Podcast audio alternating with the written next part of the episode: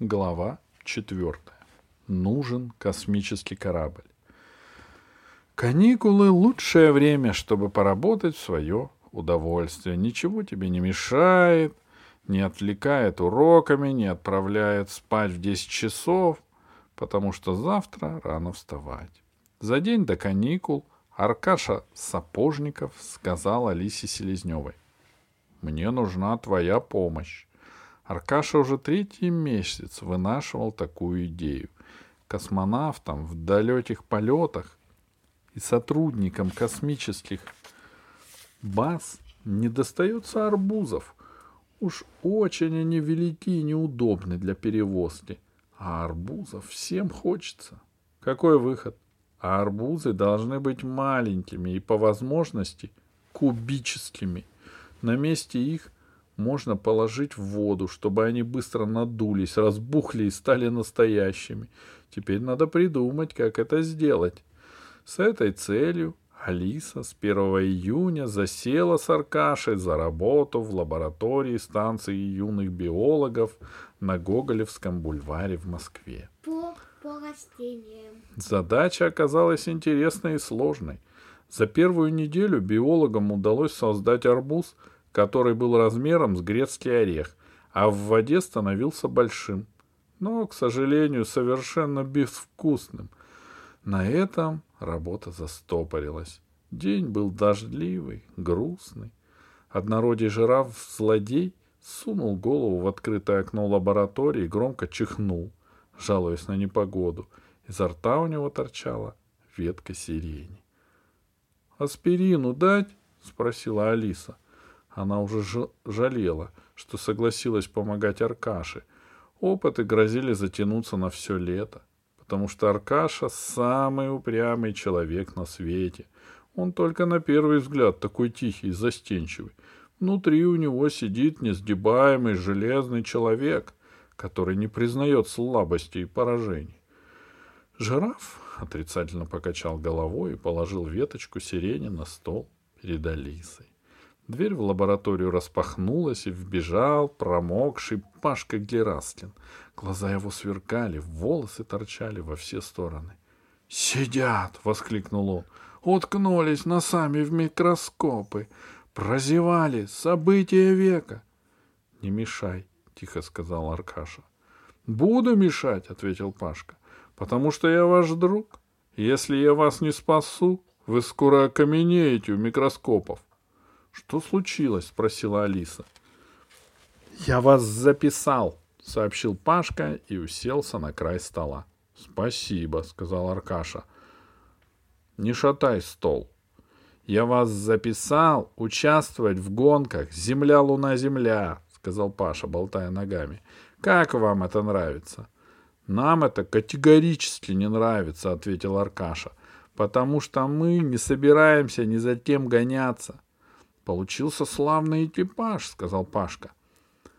Словно и, не слышал Аркаштиного ответа. Павел Гераскин, капитан, Алиса Селезнева, штурман, Аркадий Сапожников, механик, Старс 2 августа из пустыни Гоби.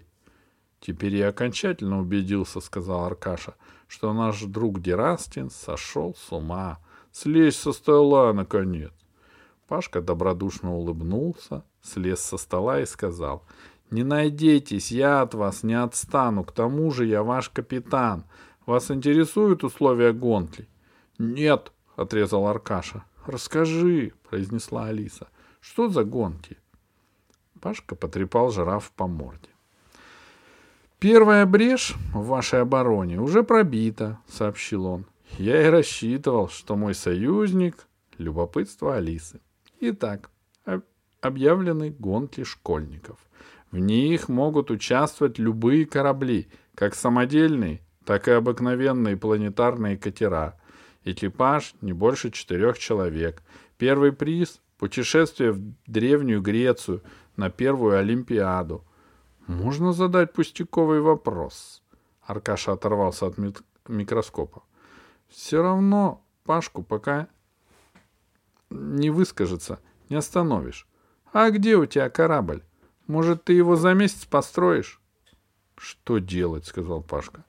Главное, что я получил ваше согласие. С таким экипажем мы победим. Никто тебе не давал согласия, сказала Алиса. Мы только задали вопрос. Чему нас учат в школе? сказал Пашка. Нас учат дерзать, думать и действовать. Почему вы не хотите дерзать? Вас плохо учили. Мы можем взять списанный планетарный катер и привести его в порядок. Чепуха! воскликнул Аркаша. Слишком просто. Наверняка другие уже полгода готовятся. Правильно, сказал Пашка. Я уже созвонился с Лю. Это мой приятель, он учится в Шанхае. Они с зимы строят корабль. Вот видишь, согласилась Алиса. Потом я провидеофонил в Кутаиси. Ризо Церетели сказал мне, что они взяли обыкновенный посадочный катер, остановили, оставили только шпангоуты и полностью его перестраивают. Вот и видишь, сказал Аркаша, на что ты надеешься? На ваш ум и мою дерзость, сказал Пашка. Вы уже заинтересовались, значит, полдела сделано. Мы ничем не заинтересовались, сказал Аркаша. Мы только хотим, чтобы ты все сказал и ушел, а у тебя есть идея. Конечно, есть, рассмеялся Пашка. Мне только нужно было, чтобы ты оторвался от микроскопа, а у Алисы в глазах загорелись лампочки. Своего я добился. Мы летим на свалку. Вот теперь я окончательно убедился, сказал Аркаша, что мой друг Дерастлин сошел с ума. Во-первых, на свалку нас никто не пустит.